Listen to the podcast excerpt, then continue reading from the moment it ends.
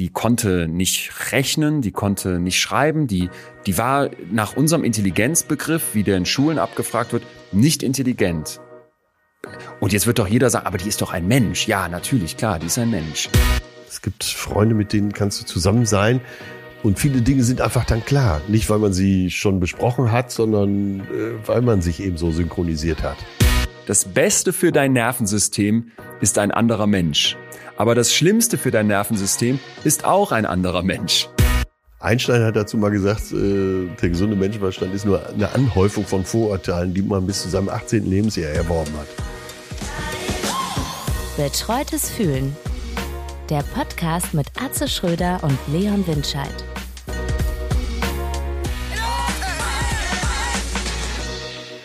Mein Gott, hast du es gut. Ich? Ich beneide dich. Jetzt bin ich gespannt. Wo mir jetzt schon wieder denkst du, ne? ja, du warst zwischendurch mal kurz auf Tour. Und äh, hast ja vielleicht auch bei Instagram gesehen, ich gehe jetzt durch die alten Bilder und es ist zwei Jahre her, ey. Zwei Jahre habe ich eigentlich nicht mehr auf der Bühne gestanden. Bis auf ganz so crispe Ausnahmen, die aber keine Relevanz haben.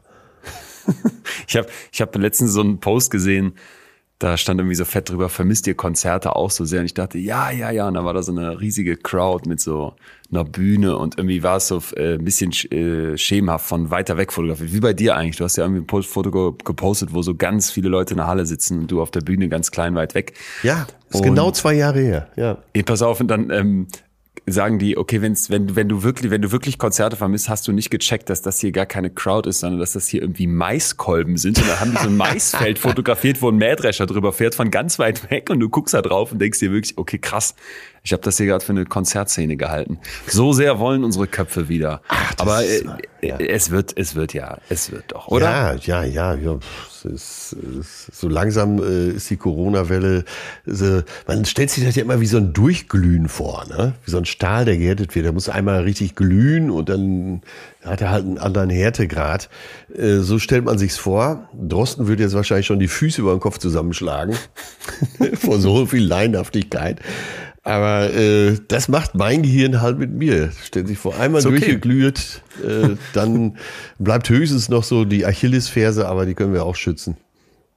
Du sagst Achillesferse? Ja, weil ich nach einer Stelle gesucht habe, die nach, äh, so Siegfried war ja unverwundbar oder in dem Fall Achilles. Äh, nur er hey, hatte Moment, eine Ferse. Inhaltlich habe ich das verstanden, aber was heißt doch bitte Achillesferse? Das ist alles. Achilles? Du hast zwischendurch so Sachen, die sprichst du so ein bisschen anders aus. So ein bisschen, als wärst du aus dem Süden. Äh, ist mir hier schon öfter aufgefallen. Vielleicht ist das der Italiener in mir. Wie sprichst ja, du es ja, aus? Ja. Achilles. Achilles? Habe ich Achilles gesagt? Du sagst auch manchmal so Sachen wie, fällt mir gerade nämlich ein, ich bin zu joggen angefangen.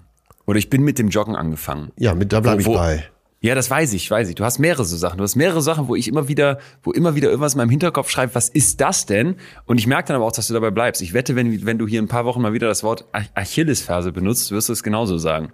Achilles. Ja, okay. ich weiß aber auch nicht, was richtig ist. Ich, du, äh, du bist Rheinländer, du sagst ja auch äh, statt Filet sagst du ja Filet. Filet und Kirche, Gehirn.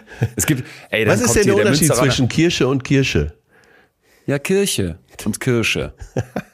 Und wo ist denn das IE in Kirche, bitteschön? Oder in 14? Da kommt immer der Münsteraner. 14 heißt das, Leon, nicht 14. Ich, so, ich sag nicht 14, ich sag 14. Wie die Leute bei der Tagesschau. Ich orientiere mich an den Leuten von der Tagesschau, die sprechen nämlich angeblich Hochdeutsch.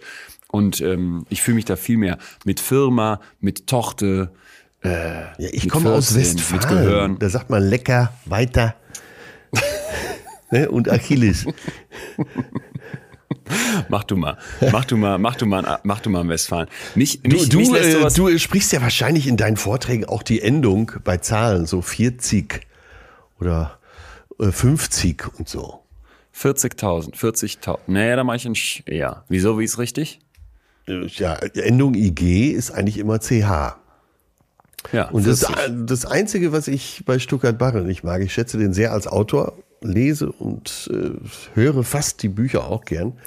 Nur er sagt immer 40, 50, 60. Das macht mich wahnsinnig. Ach, mein lieber Achilles. Ja, hast du wieder was gefunden. Geht mir ganz genauso wie dir. Ich habe noch was anderes gefunden. Aber ich Also habe selbst bei Beisenherz, den, wo du ja weißt, der keine Schwächen hat, ich habe eine gefunden. Äh, Ja. Er äh, nämlich spricht er ohne L. Wie geht das denn? Nämlich? Äh, Ich sag dir mal, das ist nämlich so. Und das ist auch typisch Ruhrgebiet. Und Ach das, so. das ist ihm Okay. geblieben. Er spricht das nämlich ohne L. Und das, macht, Ja. das machen alle Ruhrgebietler und Westfalen. Nämlich, Ich muss noch- das ist nämlich so. Das ist okay. Was heißt hier Schwäche? Eine, ich glaube, es gibt äh, sprachlich eine Schwäche, die muss man einfach, die müssen die Leute einfach auch zugeben. Ich habe das äh, wiederholt bei Leuten so rund um Aachen festgestellt. Die sagen Griechisch, so ganz komisch. Ja. Griechisch und Technisch. Das Ja. können die nicht. Kriegen die nicht hin. Nee, und zur Sicherheit sagen sie dann nicht äh, China, sondern entweder China oder, Ki oder China. China, ja genau, ey. Aber seitdem du hier Achilles, Ach, ich kann Achillesferse, ich kann es gar nicht mehr aussprechen. Ist mir auch egal. Nein, ich Ähm, weiß, ich hatte mal äh, einen Freund aus Remscheid, also aus deiner alten Heimat Ja, sozusagen, gut. erweiterte Heimat. Und der sprach dann die Rs auch immer. Äh, ich weiß nicht, ob der Rheinländer das so als Ausgleich nimmt für alles. Das R. Dass er das, dass er das R betont. Ja. Ja, Ach wir, ach wir Rheinländer. herrlich, ne? Herr, herrlich, herrlich. Aber trifft denn Ja. hier jetzt Rheinland, Rheinland auf Westfalen? Ja, ne? Schon lange, schon ganz lange. in diesem Podcast. Das, gab es mal mit Jürgen Becker und äh, Rüdiger Hoffmann. Und das Programm hieß, es ist schrecklich, aber es geht. Oh Gott. So, so Rheinland und Westfalen-Witze klingt aber, muss ich jetzt leider sagen, auch aus der Zeit von Rüdiger Hoffmann und Jürgen Becker. Ja, oder nach, Frank, nach dem Fränkischen oder Bayerischen. Ist ein bisschen her. Ich, ich, ähm, ich, ich, Mann, mir brennt doch die ganze Zeit was unter Nägeln. Ja, ich weiß, ich sagen. weiß, ich wollte es nur hinauszögern. Ich, ich merke das auch. Es ist jetzt so ein richtig, richtig aufgeschobener Höhepunkt gerade für mich, weil, weil ich das die ganze Zeit schon mit mir rumschleppe. Arzt, ich muss was mit dir teilen. Ich habe auch in der Vergangenheit gegraben und bin bei einem TikTok-Kanal, auf Umwegen hat's mich dahin verschlagen. OCE Mesh heißt die äh, Dame, die das da teilt ähm, auf, auf Germany's Next Topmodel Ausschnitte gestoßen, die ich so nicht mehr auf dem Radar hatte. Ich muss gestehen, ich war nie da irgendwie into it, aber das war ja schon mal so als bei TV Total noch Feltins Koruba Werbung lief, war das, das war doch das Ding. Also das war, äh, Ja, ja. bei uns auch in der Schule dann so die, man, es wurde sich getroffen, um das zu gucken. Vor allem, vor allem die Mädels, muss man jetzt dazu sagen. Und die hat alle diese Videos mit so einer kleinen Musik unterlegt, die sie sich da so rausgepickt hat und hat dann dazu geschrieben, Germany's Next Topmodel Ausschnitte, die unserer Entwicklung nicht gut taten. Ey, und das, also das Ausmaß war mir nicht bewusst. Und das schlägt einen Bogen, erzähle ich dir gleich in meinem Kopf zum Heute, wo Heidi und Co. jetzt auf Diversity machen, dass ich ein Wutfass in meinem Kopf aufmachen musste, wo ich noch nicht genau weiß, wie ich das wieder zukriege. Aber hör bitte erstmal selber, weil Ja, ja. Es ist irre. Wenn ihr mehr Zeit habt, trainieren, ihr müsst hart werden. Ah? Ich will nichts schwabbeln sehen. Hier, das muss alles wie ein Brett sein. Das Weibliche, das Feminine, so ein bisschen sexy, das fehlt bei ihr einfach. Guck mal, die sieht aus, als wäre sie hätte, es ist ein Mugshot. Wie groß bist du, Luisa? 1,70. Okay. Dann bist du ja ein Zwerg. Wie groß bist du? Ich bin 1,78 Meter groß. Wie viel wiegst du? Ich wiege jetzt, ich glaube, so 58 Kilo. Machst du Sport? Ich bin jetzt dabei, also ich fange jetzt erst richtig damit an. Du musst ein bisschen was machen. Ich weiß. Wie alt bist du? 22. 22. Ja. Sieht man dir aber nicht an. Nee, du hast ein ganz tolles Gesicht. Ganz tolles Sommersport. Ganz schöne Haare. Ja. Diese langen Haare unter deinen Achseln, wow. Rasierst du die nie? Nein. Zeig mal. Wow, ich habe erst gedacht, ich sehe nicht richtig. Jacqueline, was ist mit deiner Haut? Meine Haut? Ja. Sehe ich das jetzt gerade richtig? Hast du, hast du eine Allergie oder? Nee, ähm, ich habe hier nur einen Pickel, aber sonst nichts. Ah, okay. Was ich überhaupt nicht leiden kann, ist, äh, wenn jemand unreine Haut hat. Das hat einfach die Folge, dass wir in der Post-Production einfach so viel arbeiten müssen. Und das finde ich einfach unnötig. Ey, Hammer. Ist das, Hammer. ist das nicht heftig? Ich bin schockiert, echt. Und mir blieb so, ein, blieb so ein bisschen das Lachen im Munde stecken, weil ich im Halse stecken, weil ich so dachte, das nehmen wir jetzt so dahin. Und, und an manchen Stellen will man vielleicht auch lachen, aber andererseits, das, das war, wann lief das? Donnerstag, glaube ich, das, das Programm für Millionen Teenies. So, ne, ey, Bar, Achselhaare, boah, bist du fett. Und die haben auch immer so Szenen so, zieh den Bauch ein, zieh den Bauch ein. Wo finde ich das? Ein. Wo finde ich das? Du, du, findest das bei OCE Mesh Instagram. Muss ich allerdings ehrlich gesagt ein bisschen nervig durchklicken. Ich pack da nochmal zusammen, zusammen, eine Zusammenfassung bei mir auf Insta drauf, dann kannst du reingucken. Ja, mach das bitte mal. Weil, äh, weil äh, es ist doch krass, oder nicht? Ja, soll ich deine Wut noch steigern? Das war bitte. der stärkste Staffelstart seit Jahren. Der jetzige? Ja.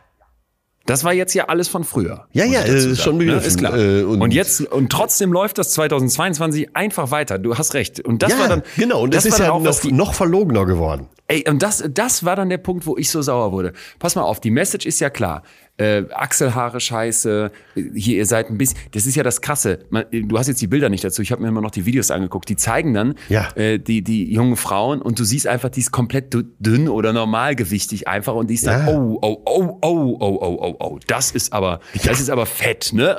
und dann kommt einer auf die Bühne, die einfach äh, mehr Busen hat, oh nee, oh nee, das ist, das ist wirklich zu viel für ein Model. Dann sitzen da so erwachsene Typen, ich kenne jetzt die Namen nicht alle, in dieser Jury und gehen dann hin und bringen so Nummern wie, ähm, sag mal, ist das, ist das, ist das nicht ein Kleid? Und sie so, nee, das ist eigentlich ein T-Shirt. Dann Heidi, ha, aber bei Models wäre das ein Kleid. Dann steht dieser Mann auf, geht auf die Bühne und das ist so, es ist so cringe. Du siehst ihr so an, wie sie, wie sie das nicht möchte. Zieht ihr erst das Oberteil über diesem T-Shirt weg, so dass quasi dieses, dieses T-Shirt so nur noch so trägert. Und dann zieht er ihr allen Ernstes die Hose runter. Oh und, und, sie steht da und es ist so ein Fremdscham-Moment und ProSieben lässt sich nicht nehmen, da noch so eine, das immer mit so Mucke und so Post-Production noch so zu, zu untermalen, zu unterstützen, dass ich so dachte, ey, also was wird das, was wird das mit den Leuten gemacht haben? Und das Krasse war, pass auf, und jetzt bin ich gespannt, was du sagst. Ich habe mich bei so vielen Stellen ertappt, dass ich dachte, Moment mal, das, wo ich jetzt, wo ich jetzt äh, mit, äh, mit Kopfschütteln vorstehe, sind das nicht Schönheitsideale, die irgendwie doch viel tiefer in mir verankert sind, als ich das eigentlich wollte? Ja, so, ne? ja, ja. Irgendwie Körperbehaarung, schlank sein, Pickel, so, so all so Sachen, wo ich mich gefragt habe, kommt das wirklich von Heidi und Co. oder war das eh schon in uns drin und die haben das einfach aufgegriffen und verstärkt?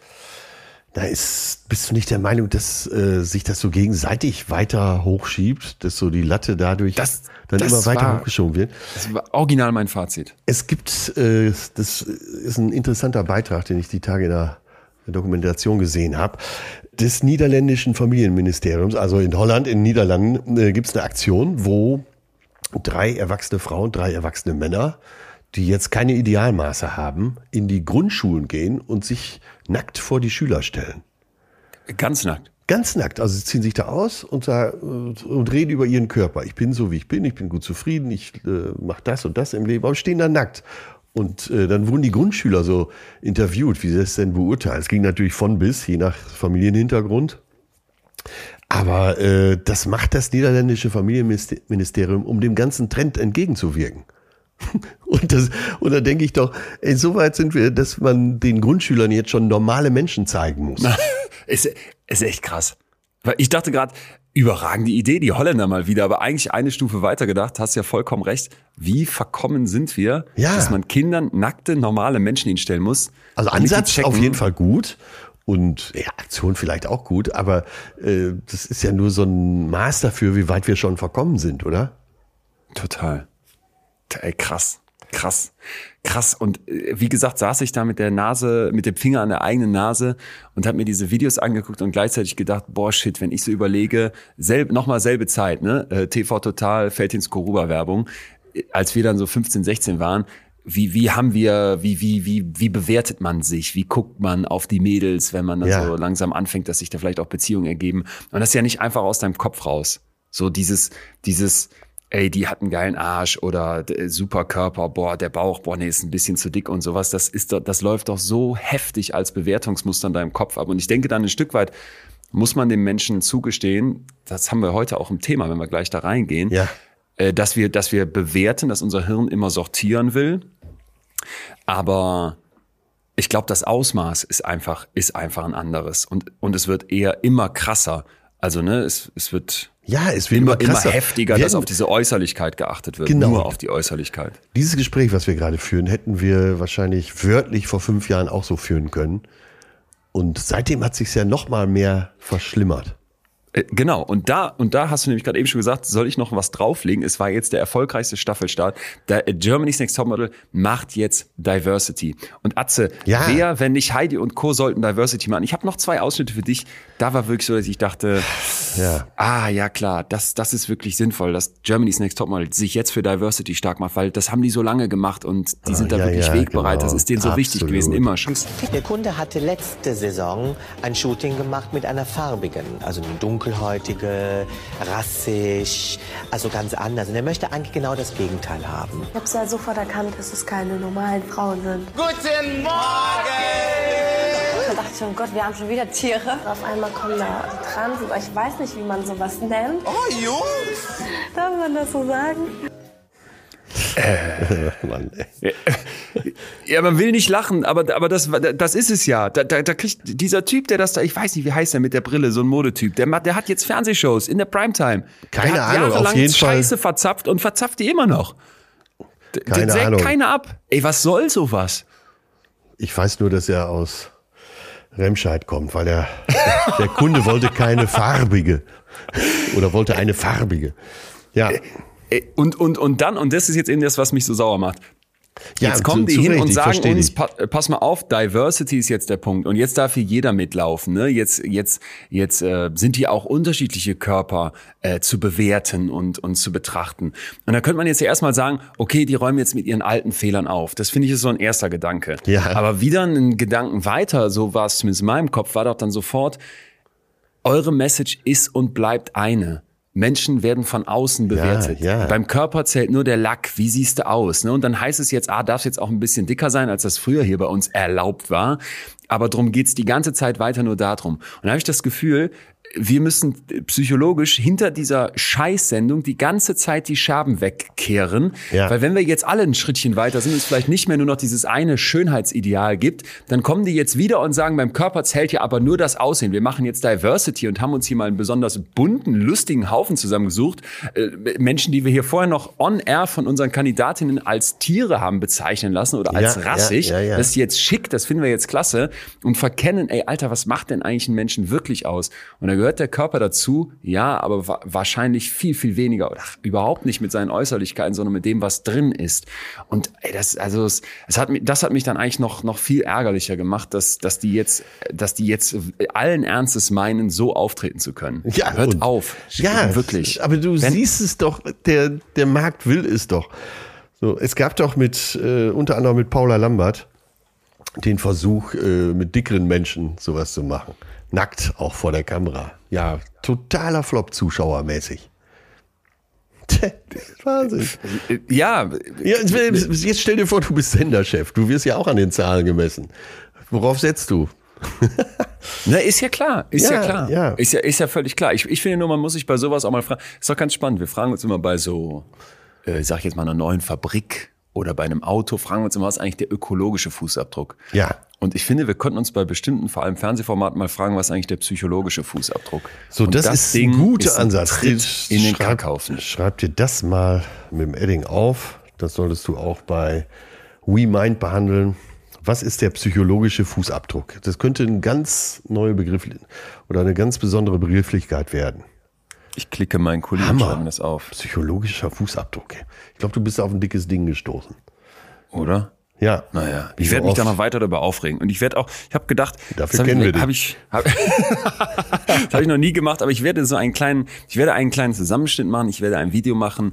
Liebe Welt, wenn ihr das, ähm, wenn euch das auch umtreibt, schaut da mal rein und dann gucken wir mal, ob wir das, ob wir das, ob wir da, ob wir der Heidi nicht mal vielleicht äh, die Heidi zum Umdenken bringen. Stell mal vor, die wird wirklich umdenken. Aber ich glaube, das Schlimme ist, die weiß das alles. Das ist der völlig bewusst. Die macht das im absolut besten Wissen, was sie den Leuten Sicherheit. antut. Die ist knallharte Geschäftsfrau. Knallhart. Äh, mit der ganzen, mit dem ganzen Zynismus, der dazugehört. Und natürlich ist das Menschen vorführen und alle lieben es anscheinend. Wie früher im Mittelalter auf den Jahrmärkten.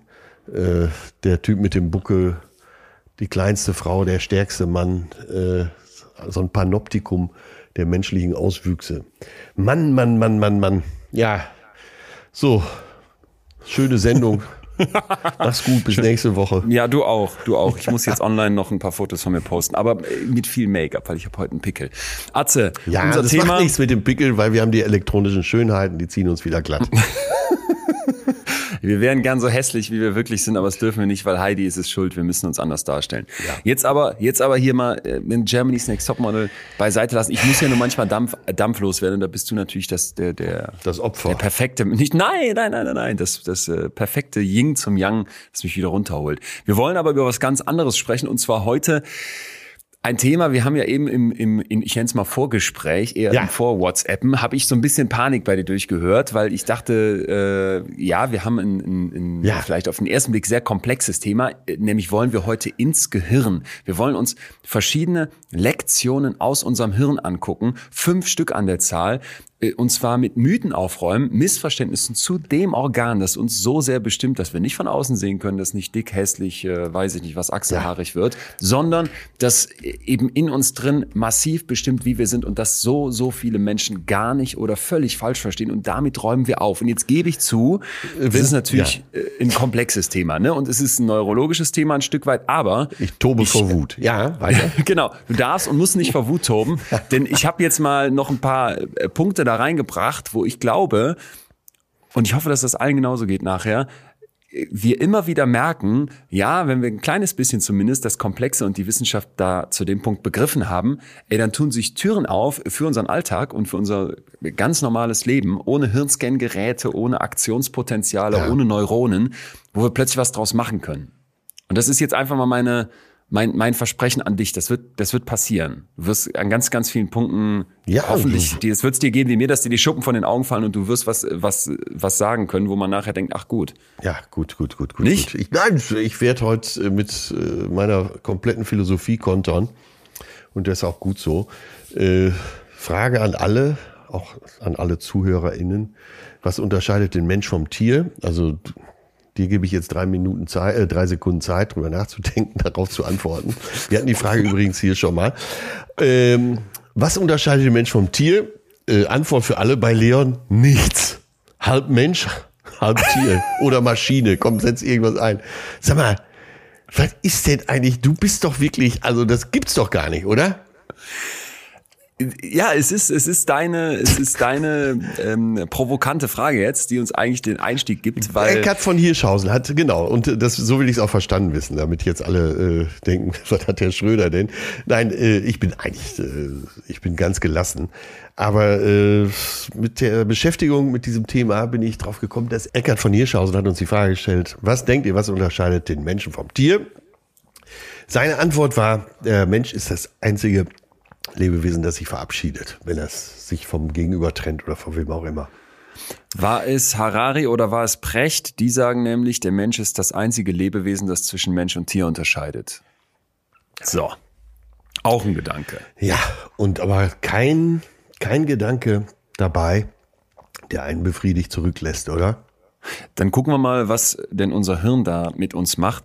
Und zwar lernen wir heute Was würdest du eine denn Frau, antworten, bevor wir einsteigen? Ja, ich finde schon, dass wir darüber einsteigen, weil für mich ist natürlich, wenn jetzt zwischen Mensch und Tier ein Unterschied gemacht wird, die Frage, in welcher Dimension.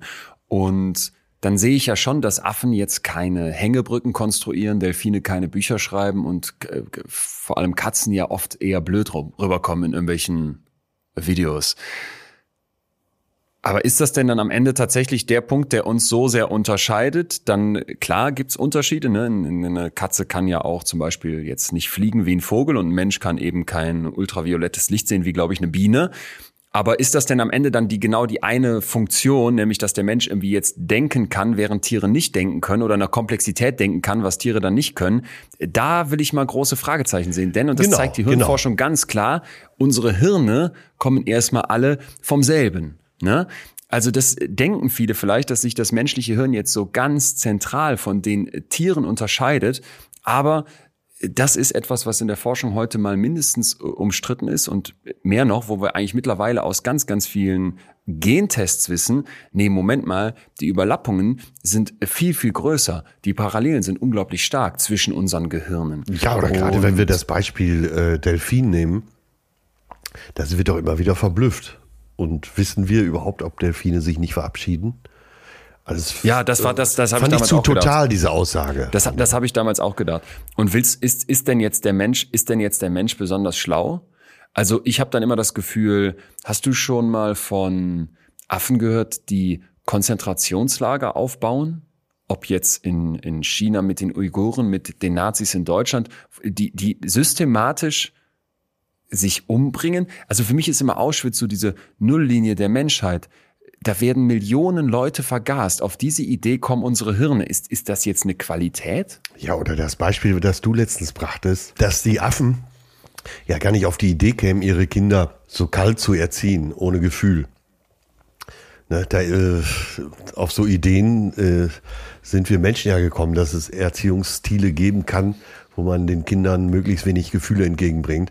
Und da fand ich dein Beispiel so klasse, dass äh, selbst eben so Affen begriffen haben, nein, nee, ist gut. Kind bleibt bei mir. Aber da ist es schon, ne? Selbst ja. so Affen. Äh, ja. Sind wir, sind wir so viel schlau? Also, natürlich sind wir in bestimmten Punkten schlauer, die wir aber selber als schlau definiert haben. Und das ist, glaube ich, ein ganz, eine ganz zentrale Frage. Ich bin überhaupt kein Fan davon, dass wir jetzt hier uns als äh, Krone der Schöpfung sehen, weil dazu haben wir uns auch übrigens selber ernannt, und dann so eine Überheblichkeit an den Tag legen, aus der wir ableiten, dass alles, was wir mit Tieren so machen, einmal okay ist und andererseits das einfach damit wegargumentieren, dass Tiere nicht fühlen oder anders fühlen, dass Tiere nicht denken oder kaum denken das finde ich ist einfach so eine Respektlosigkeit gegenüber dem Leben. Und wir haben hier kürzlich ja, über Intelligenz ja, ja, gesprochen. Ne? Und meine, meine Tante Koller, die ist mit Down-Syndrom geboren worden. Ja. Äh, die, die, äh, die konnte nicht rechnen, die konnte nicht schreiben, die, die war nach unserem Intelligenzbegriff, wie der in Schulen abgefragt wird, nicht intelligent. Ja, ja. Und jetzt wird doch jeder sagen, aber die ist doch ein Mensch. Ja, natürlich, klar, die ist ein Mensch. Und dann müsste man doch merken, aha, dann bekommt ja plötzlich diese Frage nach dem Denken, nach dem Schlausein, doch schon eine Schattierung. Also zumindest Graustufen. Das ja. scheint ja von bis zu gehen. Wie viel, man, wie viel muss man denn denken, um Mensch zu sein? Ganz genau. Und damit den Wert zu haben, den ein Mensch hat im Vergleich zum Hund. Ja, naja, und jetzt haben wir aber, Atze, jetzt musst du es mir zugestehen. Ja, nee, Lekt also, Lektion Nummer eins. Auf jeden glaube, Fall, auf jeden Fall. Ich fand sind, das aber einen schönen Einstieg. Total. Und wir sind jetzt genau an der Stelle, die wir eigentlich auch brauchen, um eine Frau kennenzulernen, die da Lisa Feldman Barrett heißt. Wenn, wenn ich Idole habe, dann so jemand wie sie gehört zu dem Top 1% der weltweit am häufigsten zitierten Wissenschaftlerinnen und Wissenschaftler. Ihre Forschung für die Psychologie ist wirklich revolutionär, weil die ganz, ganz viel hinterfragt, was einfach mal so behauptet wird und ja. die hinterfragt nicht nur, sondern die zieht wirklich durch die Welt, erforscht äh, entfernte Kulturen, die mit unserer westlichen Welt noch gar nichts zu tun haben, macht Hirnscans, ja, trägt ja. für ihre Bücher, für ihre Arbeiten wirklich seitenweise ganze Webseiten voll mit Quellen, die, von denen ich mir so viel angeguckt habe und es ist einfach nur faszinierend. Ich durfte mal mit der sprechen, was sehr schwierig war. Sie hat so einen Assistenten, der heißt Joseph, liebe Grüße Joseph. Ja. Also es ging immer hin und her und hin und her und irgendwann konnten wir sprechen und damals hat sie mir dann schon erzählt, dass, dass eben die, die große, große Mehrheit der Menschen sich und den eigenen Kopf völlig falsch versteht. Und da wollen wir jetzt mal rein. Die hat nämlich ein Buch, wo sie das alles aufdröselt. Seven and a Half Lessons about the Brain. Ja, ja. Hast du ja wir hier und da schon mal zitiert. Richtig. Aber es, äh, du hast recht, es wird Zeit, sich dem mal so richtig zu widmen. Äh, Weil es ja vielleicht auch Grundlage ist für vieles, äh, wie man es überhaupt, um mit vielen Mythen auch aufzuräumen und mit vielen Vorurteilen äh, die eben das Denken betrifft. Wahnsinn. Fünf davon haben wir rausgepickt. Fangen mal mit der ersten an. Wenn wir jetzt also schon fragen, was unterscheidet denn jetzt eigentlich den Menschen vom Tier, das ist eigentlich wirklich der perfekte Einstieg, dann können wir mal als Punkt Nummer eins sagen, dein Hirn ist nicht zum Denken da.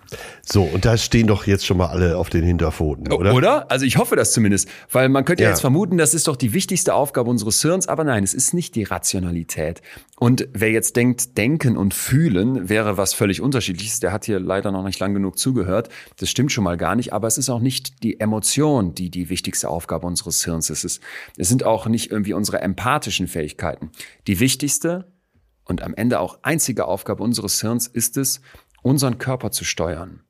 Ja, das Hirn verwaltet die Ressourcen, die wir zur Verfügung haben, indem es versucht, vorherzusagen, was wir gleich brauchen.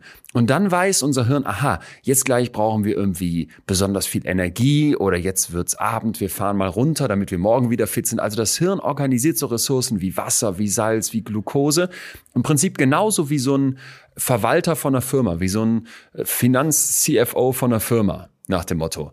Und wir hatten dieses Wort hier schon mal, aber ich finde es so wichtig, an der Stelle es nochmal zu nennen, nämlich das Körperbudget, das Body Budget, ja. Dein Körper hat ein bestimmtes Budget, und sich darum zu kümmern, ist die einzige Aufgabe des Hirns. Und das finde ich so krass. Warum denken wir? Warum fühlen wir? Warum haben wir empathische Fähigkeiten? Weil unser Organismus, unser, unsere Spezies, der Mensch, versucht wie alle anderen auch, zu überleben, durchzukommen. Und irgendwann haben sich Nischen gebildet. Dann kann das eine Tier das besser und das andere Tier das besser. Und wir haben gedacht, ah ja, es könnte doch eine Nische sein, dass wir ein extrem komplexes Hirn entwickeln, das dann besonders gut in der Ressourcenverwaltung ist. Aber in diesem Bestreben trennt uns nichts von der Katze oder von der Ameise. Ja, und äh, seit zweieinhalb Jahren machen wir das hier und immer wieder kamen wir auf den evolutionären Ansatz. Was hat die Evolution sich dabei gedacht? Und äh, da sind wir ja jetzt in der Reihenform, dass sie eben sagt, genau darum geht's. Und alle, alles, was wir drumherum fühlen, hat sich aus einem lebenserhaltenden Sinn ergeben, oder? Ja, ja, und ey, ich, ich dachte, ja, bin ich gespannt, was du dazu sagst, dass, wenn wir das, wenn wir das verstanden haben, oder einfach mal so akzeptieren, weil wahrscheinlich haben jetzt nicht alle Bock, sich dadurch die ganzen Quellen zu lesen. Aber wenn wir das mal ein Stück weit als Gedanken zulassen, wie viele Tore macht das auf, um dich anders zu verstehen, oder? Ja. Also, äh, es ja. ist nicht mehr hier mein Kopf, da mein Körper, was wir letztens bei der Folge Kopfkrank hatten letzte Woche. Ja, ja. Es ist nicht mehr, ach toll, wie du aussiehst. Hä, du hast Achselhaare? Wie zieh mal deinen dicken Bauch ein, ne? so Heidi-mäßig. Sondern es ist plötzlich okay, mein Hirn, dieser ganze Aufwand da in meinem Kopf mit allem, was du so erlebst, die Ängste, die du hast, die Liebe, die du empfindest, die Empathiefähigkeit, die du mitbringst, all das findet nur statt, weil dein Organismus versucht zu überleben. Ja. Und jetzt gehen wir mit dieser These hier nebenan ist so ein Edel-Fitnessstudio, wo eh schon sehr gut aussehende InfluencerInnen trainieren. Da gehen wir rein und sag denen das. es ist nicht mal, es ist, ist nicht unser Problem, wenn Nein, Leute das natürlich. nicht wissen. Aber ich finde, ne, Genau, genau. ähm, es Aber mal das gehört ist- zu haben, das ist doch geil. Ja, ja, ja. Und das ist ja genau, das ist ja der Punkt. Es ist ja nicht unser Problem, aber das sind die Grundlagen. Ja. Ne? Und was Es- jeder es- daraus macht oder ob es überhaupt vordringt, äh, das sei ja jetzt erstmal ihm überlassen. Ey, es sind, es sind die Grundlagen deines Seins. Und jetzt Ja. frag dich mal, wie viel sich die Leute mit ihrem Hirn so beschäftigen. Und da habe ich oft den Eindruck, äh, gar nicht, ne, weil man vielleicht auch keine Zeit dazu hat oder weil man auch kein, keine Lust drauf hat. Aber wenn du dieses Organ ein Stück weit besser verstanden hast, ey, dann verstehst du dich. Und ich würde sagen, damit können wir schon zur Lektion Nummer zwei kommen. Und Äh, Leon, ganz an- aber äh, an dieser Stelle ähm, denke ich immer schon, äh, ja, ist ja logisch. Also es geht ja auch darum, ne? und das will sie ja erarbeiten. Was, äh, was ist wichtig, um mich zu erhalten, die Art zu erhalten oder erstmal den Körper überhaupt am Leben zu erhalten? Das ist ja alles logisch. Aber dann äh, müsste man ja letztendlich, wäre es dann ja am besten, man dächte wie ein Computer. Weißt du, was ich meine? ich weiß, was du meinst. Da habe ich mir die Frage aufgeschrieben, gibt es Computer mit Geschlecht? Natürlich nicht. Ne? Aber äh, das ist, äh, das ist ja die Frage, äh, oder sagen wir, das ist die Schnittstelle zur Philosophie. Und wir müssen das hier gar nicht beantworten. Nur immer wieder, ich will immer wieder den Hintergrund aufziehen, vor Ja. dem das stattfindet. Ja. Weil wenn wir zu abstrakt werden, ähm, dann ist Überhaupt ja alles klar. Ne? Ja. Dann müssen wir alle so denken wie Mr. Spock. Das wird ja ausreichen. Oder Andrea Berg, die Gefühle haben Schweigepflicht. Aber die ist doch eigentlich, die ist doch eigentlich das beste Beispiel. ja, genau, genau. Stell dir, stell dir einen Menschen vor, der seine Gefühle wirklich komplett unterdrückt. Oder stell dir einen Menschen vor, ich habe äh, da vor einiger Zeit mal eine junge Frau gesprochen, die mir von ihrer bipolaren Störung erzählte. Ja. Also die so massiv schwankte zwischen äh, tiefsten Tiefs, depressiven Phasen und dann so richtig krassen Hochs, wo es in die Manie geht. Ne? Ja. Und diese Frau hatte also äh, ganz, ganz große Schwierigkeiten mit ihrer Emotionsregulation, mit ihren Gefühlen umzugehen. Hier ist was aus dem Ruder gelaufen. Das beeinträchtigt die massiv. Alle anderen, die in dem Bereich aber das Glück haben, gesund zu sein, merken doch, Moment mal, da bin ich mal plötzlich niedergeschlagen ne, und bin unten, mir geht's nicht gut, das will ich eigentlich nicht und dann bin ich immer plötzlich wieder total gut drauf und weit oben. Das wird ein Computer nicht empfinden, kann der gar nicht. Du kannst das schon. Und das ist ein riesiger Vorteil für dich. Das ist in der Nische, Nische Mensch ein riesiger Vorteil. Ja, Weil ja. wenn du zum Beispiel mit anderen gut zusammenleben möchtest, was für deinen Körper, für deinen Organismus total hilfreich ist, dann musst du in der Lage sein, traurig zu sein, wenn davon jemand stirbt. Ja. Dann musst du in der Lage, traurig zu sein oder eifersüchtig zu sein, wenn da jemand wegläuft, der dir eigentlich wichtig ist. Ja. Ne? Und diesen Zustand kannst du aber nicht ewig halten. Das heißt, in deinem Kopf wird jetzt eine Motivation entstehen, da wieder rauszukommen. Das heißt, du fängst hoffentlich an zu handeln, du suchst dir neue Freunde, du guckst, ob du vielleicht hier und da die Erinnerung an die tote Person zwar beibehältst, aber vielleicht auch den Blick wieder nach vorne kriegst ein Stück weit. Und dann plötzlich entstehen wieder positive Momente und es kann durchaus sein, dass du dass du dich plötzlich auf einer Party wiederfindest und tanzt und denkst, hä, ich habe doch vor drei Wochen Schluss gemacht oder vor einem halben Jahr ist meine Mutter gestorben. Damals hätte ich nie gedacht, jemals wieder tanzen zu können. Jetzt stehe ich hier gerade und es geht mir so gut.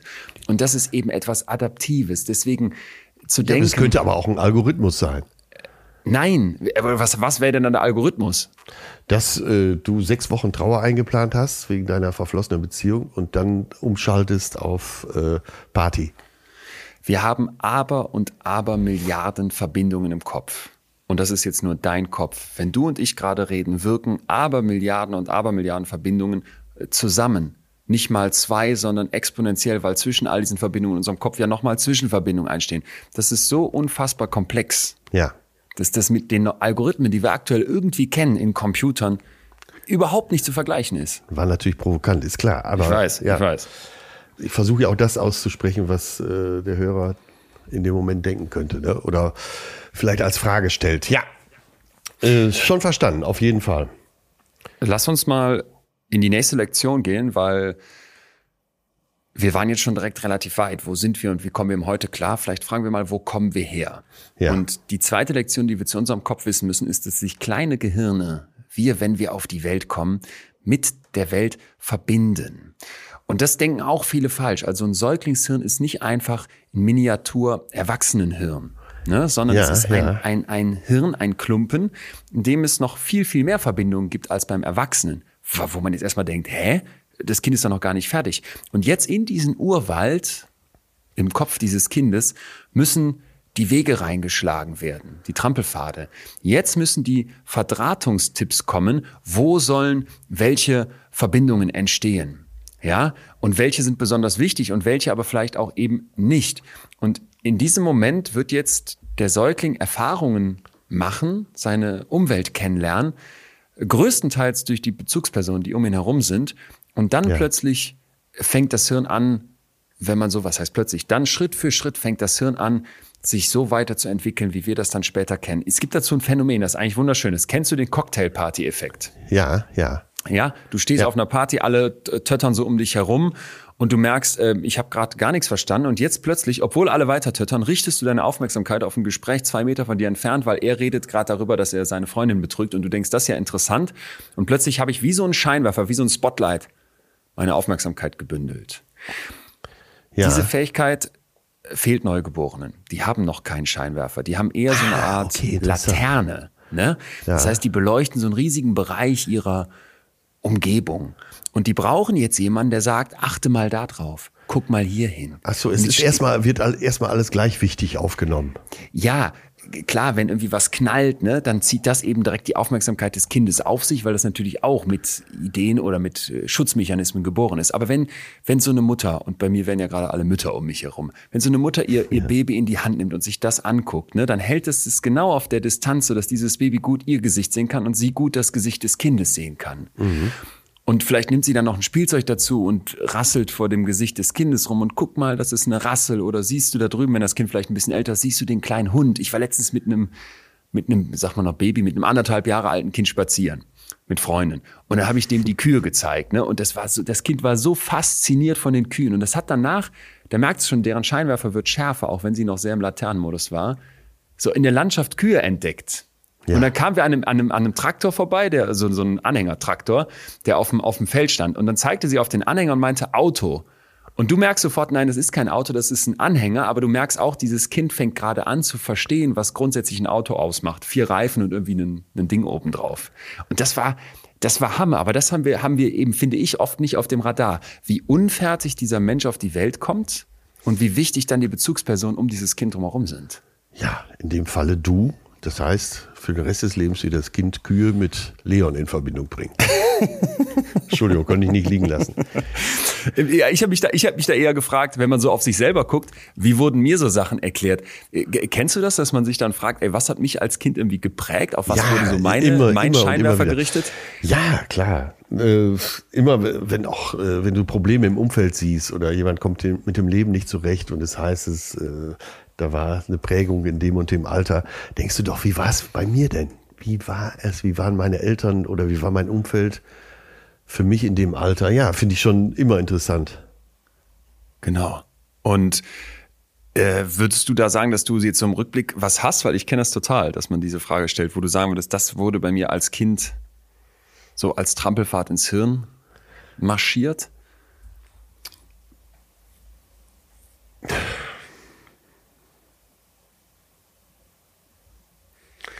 Naja, was ich, äh, wo ich unheimlich äh, dankbar drüber bin, wir hatten einen großen Garten. Das jetzt mal äh, dazu, wo man als Kind wunderbar spielen konnte. Wo so alles Mögliche wuchs, weil es eben früher wurde ja zu Hause auch noch viel angebaut, Gemüse, Obst und so weiter. Dann war aber da die Sandkiste und der Baum stand da, vielleicht dazwischen irgendwo die Schaukel. Und also das könnte ich dir, glaube ich, selbst volltrunken, könnte ich dir diesen Grundriss noch aufmalen. Und das, das war so voller Abenteuer für mich als Kind. Ah ja. Und, und, und, und so prägend auch. Ähm, kennst du ja vielleicht auch den ersten Regenwurm aus der Erde gezogen. Äh, ja, wir Kinder vom Lande haben den dann auch gleich gegessen. Aber äh, das, das ist natürlich eine, ist eine Gnade, wenn man, äh, sagen wir mal, so breit gefächert aufwachsen kann, als wenn man nur seit anderthalb Jahren in der Wohnung sitzt. Ne? Ja. Ja. Ja, was ist es bei dir? Ich, ich habe mich das auch mal wieder gefragt und es gab so einen Kinderfilm, so ein sch- schrecklich amerikanischer Film, ich weiß nicht mehr, wie der hieß. Da ist so eine Art Vater, der so, so zum Superhelden wird. Und der ist so ein gestresster Geschäftsmann. Ich, ich habe sogar im Kopf irgendwie, dass der von Arnold Schwarzenegger gespielt wird. Ist auch Ja. egal. Es ist jedenfalls kurz vor Weihnachten und er brauchte eigentlich dringend noch ein Geschenk für seinen Sohn und der wollte unbedingt so eine Superman-Figur haben. Und die ist aber irgendwie überall ausverkauft. Und dann rennt er durch ganz New York und findet die nicht und findet Ja. die nicht. Und irgendwie geht's am Ende dann noch gut aus. Aber es war so dieses klassische, Vater hat keine Zeit, Sekretärin hat vergessen, das Geschenk zu besorgen und jetzt sitzt der arme Sohn da. Ja. Und, und ich glaube, und das wäre mir, glaube ich, auch ganz, ganz wichtig, wie ich es mit meinen Kindern machen würde, dass dieses, du hast Zeit für dein Kind. Und Ja. du bist bei solchen, bei solchen Sachen da. Das heißt ja nicht, dass du zu jeder Theaterveranstaltung musst, aber du bist so in den entscheidenden Momenten da und, und kümmerst dich drum, dass das was ist, was ich zum Beispiel mitnehmen konnte, dass ich einfach wusste, ich kann mich auf diese beiden Personen, Mutter und Vater, verlassen. Ja. Ey, und da, also für wenig kann ich dankbarer sein. Kannst Wirklich. du dich an den Tag erinnern, als du Fahrradfahren gelernt hast? Ja. Wer war dabei? Das war, es, es war schon ein Stückchen weiter. Ich hab, also es, es war mit meinen Eltern und ich war in, wir waren in Solingen und dann gab es so einen steilen Berg direkt vor unserem Haus. Das war die Zeit, als wir aus Köln da hingezogen sind. Ja. Und dann bin, ich hatte vorne so ein Dino auf dem Fahrrad. Ist krass, wie man das alles noch weiß. Ich Ja, ja, ja, deswegen frage ich genau danach. Mhm. So ein Dino, was überhaupt keinen Sinn macht, hatte hinten an meinem Fahrrad so einen Plastikstrohhalm mit Tesafest gemacht, weil wenn der in den Speichen knatterte, klang das so ein bisschen wie ein Moped. Fand ich total geil. Ja, ja, ja, genau. und fahr ohne Stützräder diesen Berg runter. Werde der Berg, ich habe immer den in meinem Hinterkopf ist der der Berg, steilste Berg ja. der Welt. In Wirklichkeit ist das so ein Solinger Hügel und ich klatsche unten auf den Boden und hau mir das komplette Kinn auf und musste dann auch irgendwie ins Krankenhaus gebracht werden, damit diese Wunde versorgt werde, wurde und ähm, da waren meine Eltern dabei und waren dann auch da. Also Ja. dieses du, du du hast da jemanden, der da da ist. Ey, dass das, das in so einem Kopf eine unglaubliche Prägung hinterlässt, das finde ich einfach, Ja. finde ich einfach ganz, ganz, ganz, irgendwie einerseits ganz schön und andererseits, das habe ich jetzt immer in den Podcasts gemerkt, wenn ich mit den Leuten so gesprochen habe, die Schreckliches erlebt haben, ist das auch natürlich etwas, was, was, was unglaublich schrecklich sein kann. Ja, aber äh, Fahrradfahren, Achtung, Edding wieder raus, äh, kommt mit ins Programm bei dir. Hab ihn, hab ihn. Äh, Fahrradfahren, ganz wichtig, äh, verlernt man ja nie wieder. Wie geil ist das und wie geil passt das zu dem, was du eben gesagt hast? Ne? Du, du hast jetzt erstmal keinen Fokus auf irgendwas. Du bist natürlich schon etwas älter als Stimmt. Kind, aber du bist bereit zu lernen, zu lernen, zu lernen, zu lernen. Stimmt. So, und dann lernst du Fahrradfahren und Geil. vergisst das für den Rest deines Lebens nicht mehr. Das ist doch der Hammer, oder nicht? Ist total geil. Oder schwimmen. Ey, und mal andersrum gedacht, wenn du nicht als Kind gelernt hast, zu lesen, Ski zu fahren, zu schwimmen, Fahrrad zu fahren, wie unfassbar viel schwieriger ist das als Erwachsener. Ja. Ey, wie, wie leicht war das, als ich, als ich mit 16 in Frankreich war? Ich glaube, ich war sogar mit Anfang, mit 15 schon da. Und dann zur Schule gegangen bin. Ich bin dahin, ich konnte Französisch auf dem Niveau von Arthur et un Perroquet. Noch nicht mal. So siebte, achte Klasse Französisch. Wie kann kein Mensch, wo du, so, wo du, Ja. wo du, wo du wirklich eine Panikattacke kriegst, wenn es irgendwie an die, an die Jahreszahlen geht. 1992 und du denkst, was ist los? Ja. So, und dann komme dann komm ich dahin. Nur Franzosen. Und der Franzose spricht ja bekanntermaßen so mittelgut Englisch. Das heißt, ich konnte ja nicht mal auch kein Englisch da. Keine Chance. Und ich musste Französisch sprechen. Ich, also es waren Wochen. Es waren Wochen, Arzt. Und dann habe ich da, konnte ich mich, mich mit den Leuten unterhalten. Am Ende konnte, habe ich auf Französisch geträumt. Ich habe auf Französisch in den Texten, die ich da geschrieben habe, weniger Fehler gemacht als auf Deutsch. Und das, und das äh, war deswegen für mich so eine krasse Erfahrung, weil als ich vier Jahre später nach Spanien gezogen bin, merkte ich schon, wie unfassbar viel schwieriger das war, Spanisch zu lernen. Ja. Das ist zum Glück relativ ähnlich, aber es war schon viel schwieriger. An Aussprache war nicht mehr zu denken. Ja. Und als ich dann noch mal drei oder vier Jahre später in die Türkei gezogen bin, Türkisch lernen, keine Chance. Ey, Also beziehungsweise ich hätte so, so viel mehr dafür tun müssen. Und das war krass. wir schreiben hier gerade an deinem neuen Programm. Herrlich. Toll. Ich hab noch Vor ein Fa- 18 Jahren warst du als 15-Jähriger in Frankreich. Ja. Vor 18 Lang ist's Jahren. Äh, habe ich, glaube ich, alles Atze gedreht. Ich wollte gerade fragen, war das nicht die Zeit, als euch alle die Haare kreisrund ausgefallen sind, weil du mit Yvonne Katterfeld und äh, äh, wer war das noch, das U-Boot gedreht hast? ja, genau. Oh Gott. da kannten wir uns noch gar nicht übrigens. Da, da kannten wir es nicht. Da kannten wir es nicht. Ich kannte dich, du kannst mich nicht. Ich habe, aber- ich habe aber noch was für dich dazu, was man als, als Fachbegriff im Kopf haben kann. Zwei einfache Wörter. Tuning and Pruning. Und wenn man die mal, Tuning and Pruning, notiere sie dir einfach, bedeutet über, übersetzt so viel wie düngen und beschneiden. Ja, dieser Prozess führt im Hirn, das sich entwickelt und beim Säugling dann mal ganz besonders Ah, stark ja, okay. dazu, dass du eine höhere Komplexität erreichst. Ne? Dass Mhm. du nicht mehr einfach alles, was vier Reifen hat und eine Platte drauf für ein Auto hältst, sondern dass du irgendwann erkennst, das ist ein Anhänger, das ist ein Auto und das ist vielleicht ein LKW. Ja. Und dieses Tuning bedeutet, was zusammenfeuert, also Hirnzellen, die quasi eine Verbindung, eine anfängliche Verbindung haben, die werden verstärkt, das wird gedüngt. Mhm. Aber Pruning, und das übersehen nämlich viele, ist, dass auch Verbindungen wieder beschnitten werden, abgeschafft werden, die vielleicht nicht so oft benutzt werden, die du nicht brauchst. Ich war als Kind mal Skifahren mit meinen Eltern und ich glaube auch, dass ich bei diesem Abschlussrennen mitgefahren bin. Ich kann aber heute kein Ski mehr fahren. Oder Ja. zumindest müsste ich ganz tief in meinem Kopf graben. Ne? Ja, da wird also ja. auch wieder beschnitten. Und das ist, das ist mir eben ganz, ganz wichtig. So, und für alle, die jetzt denken, pff, das heißt, ich werde dann irgendwie geboren und das war's. Nein. Denn dein Hirn, und das wissen wir auch immer besser, weist Plastizität auf bis zum Ende. Plastizität im Sinne von, da kann umgebaut werden, angepasst werden. Ne? Du kannst dich bis zum Tag, wo du in die Kiste steigst, anpassen. Jetzt kommt Vielleicht nicht mehr so schnell und vielleicht nicht mehr so leicht wie so ein Kind, das irgendwie eine Sprache lernt oder Fahrradfahren lernt. Aber das Hirn ist unglaublich lernfähig. Sieht man zum Beispiel bei Menschen, die plötzlich einen Arm verlieren oder die einen Finger verlieren. Da kannst du wirklich im Hirnscanner zeigen, dass das Hirn, dass die, dass die Neuronen da drin neue Strukturen aufbauen, um diese nicht mehr benutzten Bereiche dann wieder zu erobern. Wie so, ein, wie, so ein, wie so eine Pflanze, die irgendwo reinwächst, wo plötzlich neuer Platz ist. Und das finde ich, das finde ich unglaublich spannend. Und ich habe für mich dieses Tuning and Pruning jetzt immer im Kopf, dass ich so denke, was in meinem Hirn dünge ich gerade und was wird vielleicht auch wieder beschnitten. Oh, das ist auch ein Gedanke, den wird man so schnell nicht wieder los. Aber was sagt denn unsere Lisa Feldman Barrett zu äh, unterschiedlicher Intelligenz? Ja, das muss man natürlich jetzt dazu sagen. Wir werden alle mit bestimmten Genen geboren. Ne? Ja.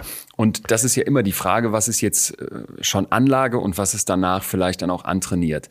Aber eine Sache ist ganz wichtig. Sie sagt natürlich, wir kommen mit Genen auf die Welt. Wir haben Gene für einen grundlegenden Gehirnplan. Aber, und jetzt kommt es, wir haben die Art von Genen, die eine bestimmte Erfahrung, auch sowas wie soziale Erfahrungen, brauchen, um sich gut und normal zu entwickeln. Ja, also wir haben ja. eine Art von menschlicher Natur, die Erziehung erfordert.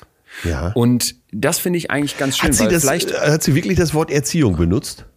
also sie benutzt das Wort Nurture, was so viel bedeutet wie, bedeutet wie nähren. Ne? Ja, du Aber- weißt ja, äh, wir Deutschen haben ja eine besondere Beziehung zum Wort Erziehung. Ja. Ist sicher nochmal ein anderes Thema, aber das war mir wichtig, das hier nochmal eben schnell klarzustellen. Genau, also sie sagt, wir haben eine Art von Natur, die Nurture braucht, die also Ja. Nährung braucht, die Ja. Be- Behandlung braucht einfach. Und vielleicht, um die Frage der Intelligenz zu beantworten, nochmal an die Geschichte mit den rumänischen Waisenkindern erinnert. Du weißt, damals Präsident, wie hieß er? Nicolas Ceausescu Ja. und seine genau. Gattin. Ja. D- äh, 60er Jahre, die haben damals ähm, bestimmte Verhütungsmittel und Abtreibung verboten. Ja. So, Ja. und dann ist ein enormer Anstieg an Geburten entstanden bei ganz, ganz vielen Familien, die sich, äh, die, die, die sich Kinder nicht leisten konnten. Und die Folge war, dass hunderttausende Kinder in Waisen, Waisenhäuser gesteckt wurden. Wahnsinn. Wahnsinn. War wirklich Wahnsinn. Und noch heute, Wahnsinn übrigens, ne? Und, und, de, und jetzt kommt der Punkt. Und deswegen noch heute Wahnsinn, weil diese Babys mit ihren ganz unterschiedlichen Genen, die die da mitbringen, wurden halt in Reihen von Gitterbetten Betten wirklich regelrecht gelagert. Ne? Die Ja, haben kaum soziale Interaktion gehabt. Die hat niemand mal in die Hand genommen oder in den Arm genommen und denen geholfen, ihren, ihren Scheinwerfer zu entwickeln. Ja. So, das heißt, die wurden gefüttert und gewickelt, aber das war's. Und die Folgen von dieser sozialen Vernachlässigung, die waren massiv. Also diese rumänischen Waisenkinder sind mit intellektuellen Beeinträchtigungen aufgewachsen. Ja. Die hatten Schwierigkeiten, sich zu konzentrieren, Ablenkungen zu widerstehen. Ne? Wahrscheinlich, weil niemand denen beigebracht hat, wie man, wie man seine Aufmerksamkeit fokussiert. Das heißt, da fehlt dann am Ende die, die effiziente Verdrahtung im Hirn. Ja. Und, und das sich mal klar zu machen, hey, äh, ist das denn jetzt einfach fair zu behaupten, die sind mit der oder jener Intelligenz auf die Welt gekommen? Da hat es ein Zusammenspiel aus genetischer Veranlagung und dann der Erfahrung gegeben. Und das Ja, sollten wir halt ja. eben immer auf dem Radar haben, ne? wie, wie unfassbar komplex dieses Ja, es wurde Wechselspiel eben ist. auch ke- kein bisschen genährt. Ne, das, wo wir eben drüber sprachen. Ja. Und da, Da sieht man, wie wichtig das das, ist. Ja. Ja, ja, Wahnsinn. Ja, das sitzt. Äh, Sitzt, das oder? Mensch, menschliche Gehirn, gerade das junge Gehirn, muss genährt werden. Äh, sonst kann es nicht äh, die entsprechenden Strukturen bilden. Ey, und ich, ich liebe das so sehr, gedanklich im- im, Kopf zu reisen, weil ich mir immer vorstelle, jetzt rattert mein Hirn gerade, jetzt denkt das gerade, Tuning, Pruning, wie feuern da die Neuronen. Ich finde auch übrigens, dass das so eine Art zweite Ebene aufmacht. Manchmal, wenn ich so völlig überfordert bin mit der Welt, mit mir selber, mit meinen Reaktionen, denke ich, ey, da laufen jetzt gerade Muster in deinem Kopf. Und du bist in der Lage, darüber nachzudenken. Und ich, kennst du das? Ich finde, das beruhigt einen so total. Ja, ja, ja. Ich finde das Übers Thema Denken nachdenken. insgesamt eben so beruhigend, weil äh, dass es eben so Grundstrukturen gibt, die vorhanden sind und die einen Sinn haben und egal wie schräg du gerade drauf bist, kannst du dich ja äh, da auch auf so eine ruhige Ebene wieder zurückziehen auf diese Funktion. Ja, finde ich extrem beruhigend und eben auch anregend, darüber nachzudenken. Gehen wir, wie versprochen, jetzt zu Lektion 3. Kann die Überschrift lauten, dein Gehirn arbeitet heimlich mit anderen Hirnen zusammen. Und jetzt ist doch allen klar, müssen wir nicht mehr betonen, dass der Mensch eine sehr soziale Spezies ist. Ne? Ja. Was aber viele übersehen ist, was bedeutet das denn jetzt eigentlich ganz konkret für mich als Einzelner in diesem sozialen Zusammenleben? Und du weißt noch, wir haben am Anfang hier ein Wort reingebracht, das hieß Körperbudget. Body Budget, ne? Ja, ja. Unser Hirn ist die ganze Zeit damit beschäftigt, im Zusammenleben mit anderen dieses Body Budget zu managen. Also indem wir uns mit anderen zusammentun, versuchen wir uns um unseren Organismus zu kümmern.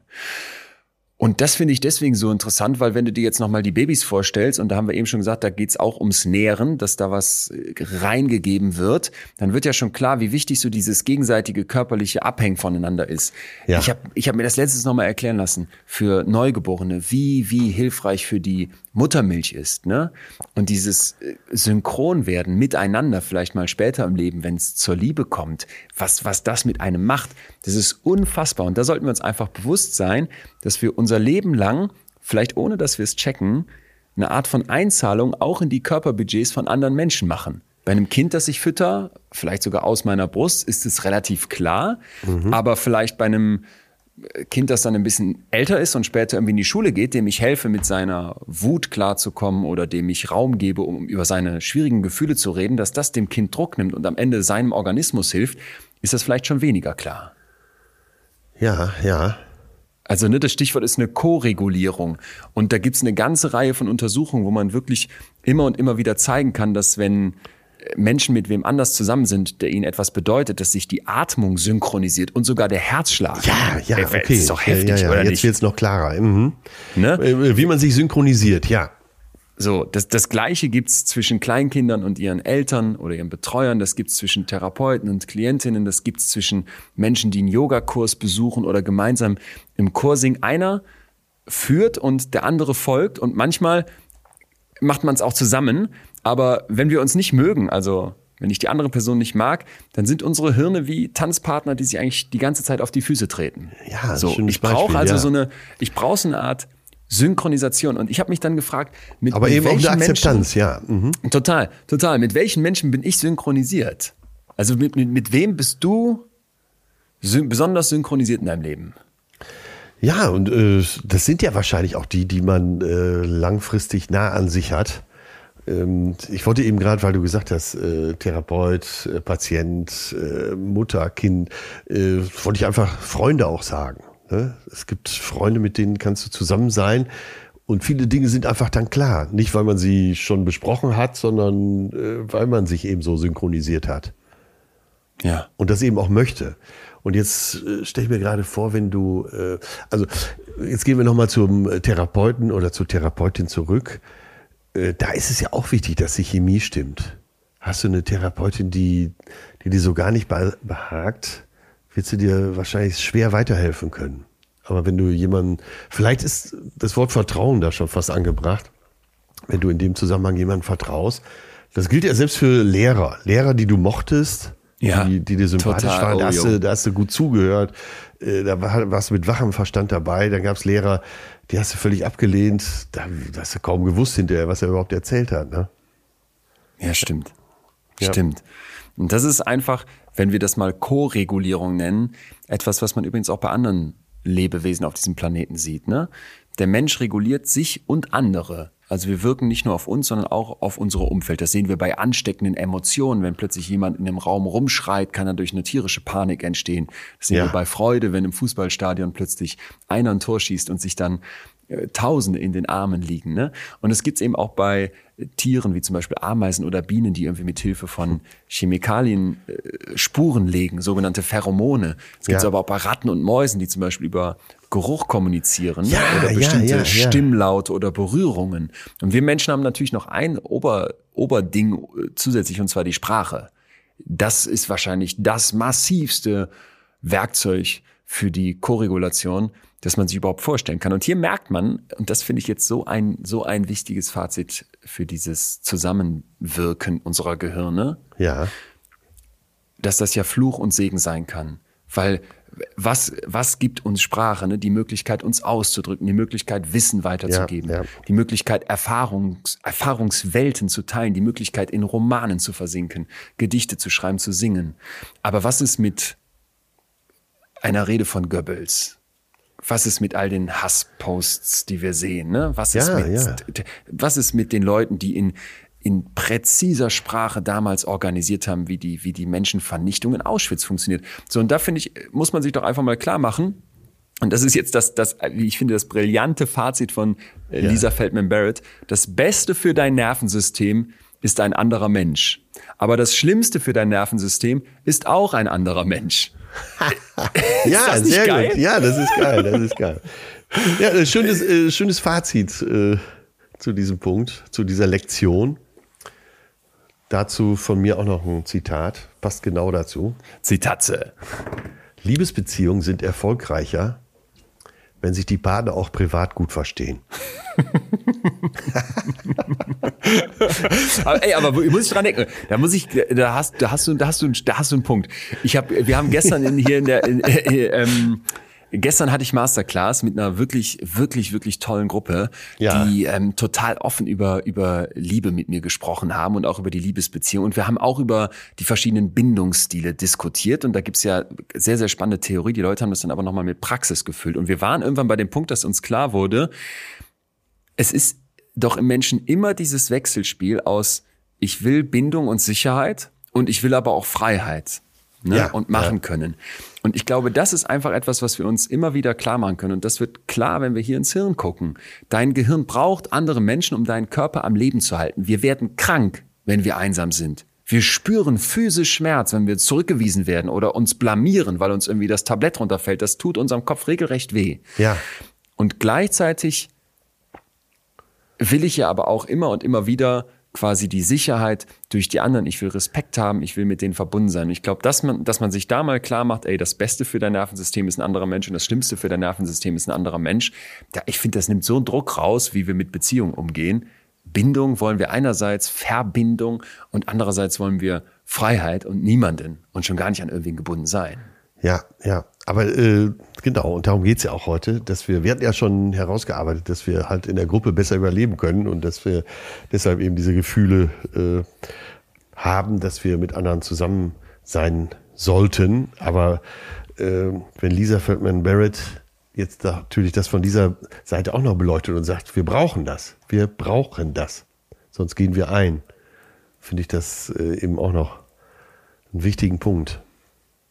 Ja, aber das ist doch etwas, wo man vielleicht wirklich noch nicht genug drüber nachgedacht hat, wie ja. sehr dein Kopf mit anderen Köpfen zusammenwirkt, oder? Ich denke immer an so Momente, du warst irgendwie eine Zeit lang alleine und dann kommt jemand nach Hause, bei uns in der WG. Manchmal komme ich nach Hause und dann ist niemand da und dann rufst du Hallo und es hallt zurück. Ja. Und dann bist, dann bist du irgendwie, bist, dann bist du vielleicht einsam und vielleicht ist auch an dem Wochenende zufällig mal keiner da und dann hast du, bist du bei uns da im Haus komplett alleine. Und dann kommt irgendwie wer oder es kommt eine Freundin und umarmt dich und du merkst plötzlich, boah, dass es so ein krasser Effekt ist, ja, da kannst du dir einfach ab jetzt immer vor Augen führen, dein Hirn springt gerade auf, äh, springt gerade total an und freut sich, weil es beruhigt wird und weiß, es muss doch eigentlich dein Körperbudget managen und der andere gibt dir das Gefühl, dass das gut läuft. Ja. Hatten wir ja gestreift bei äh, Einsamkeit als Thema hier. Ja, genau. Ja. Genau, genau, genau. Heißt es nicht gestriffen oder ist das wieder so ein Achilles-Ding? Äh, in dem Fall habe ich mal recht.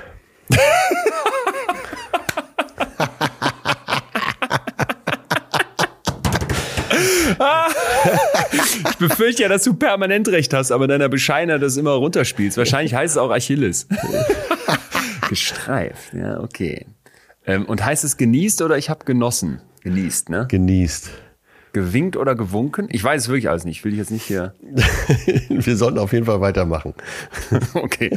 Ähm, Lektion Nummer vier. Mein lieber Freund, etwas, wo wir jetzt wirklich an den Kern kommen und wo wir auch nochmal merken, aha, das passt hier mit dem Hirn wunderbar in unseren Gefühlspodcast.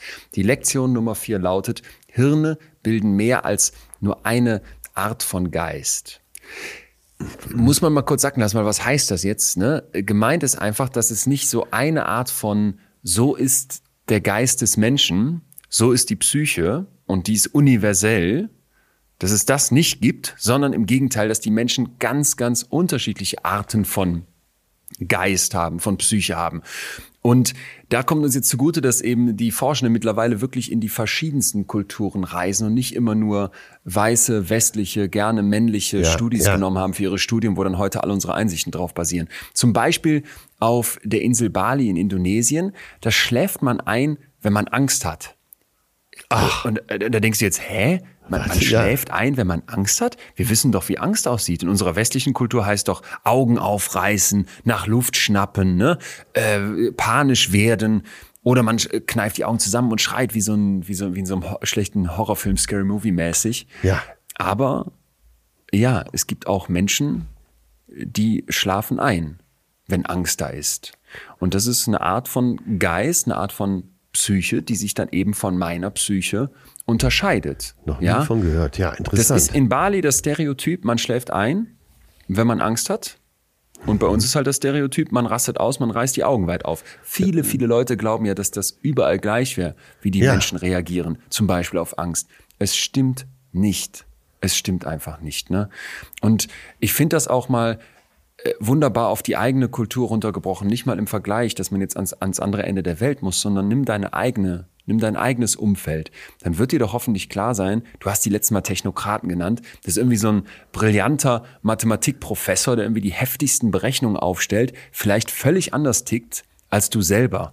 Oder Greta Thunberg, wo du so das Gefühl hast, ja, hey, ja, die, die ja. gehört zum Autismus-Spektrum, ne? Ja. Und sagt dann gleichzeitig, mein Zustand, Dinge mal einfach auszusprechen und mir ist egal, was andere davon vielleicht denken, das ist meine Superkraft, um hier meine Mission durchzuziehen. Ja. So, äh, ja, und wir sagen heute immer, wenn jemand, oder vielleicht noch was krasseres mal, Schizophrenie, wenn jemand plötzlich Halluzination hat oder eine Psychose erlebt, vielleicht auch nochmal bipolare Störung, dass jemand krass mit seinen Gefühlszuständen schwankt. Und wir sagen dann heute, aha, jemand, der nicht den gleichen Geist hat wie wir, der eine andere Psyche hat, der ist psychisch krank.